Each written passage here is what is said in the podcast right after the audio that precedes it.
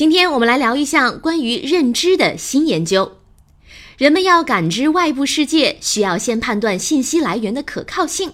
人们常说“眼见为实”，觉得视觉信息是可靠的；而大雾天气可见度低时，也会相信声音的可靠性。近日，德国的一项新研究显示，人们更相信大脑自身合成的虚拟景象，而不是真实看到的情况。首先，解释一下，人的眼睛是有盲点的，视网膜上没有感光细胞的区域称为盲点，物体的影像落在这个地方也不能引起视觉。由于两只眼睛可以互补，人们通常不会注意到这些盲点。但如果一只眼睛的视觉出现模糊，人脑会依据假设自动补充缺失的信息。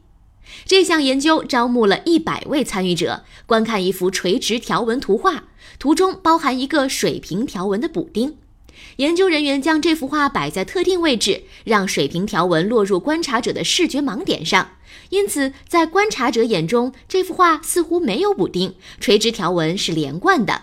而画的旁边是另一幅没有补丁的完整的垂直条纹图，受试者要选出哪幅图里的线条更连续。出乎意料的是，百分之六十五的人认为那幅有补丁的画更连续，这说明大脑更相信自身依据已知信息生成的景象，而不是看到的外部世界。所以，知觉不会为我们呈现真实的世界，它会受到我们已有概念的影响。科学家表示，这种结果符合认知偏见理论。当人们有强大的信念时，可能会忽视其他相反的证据。本条音频来自《eLife》杂志。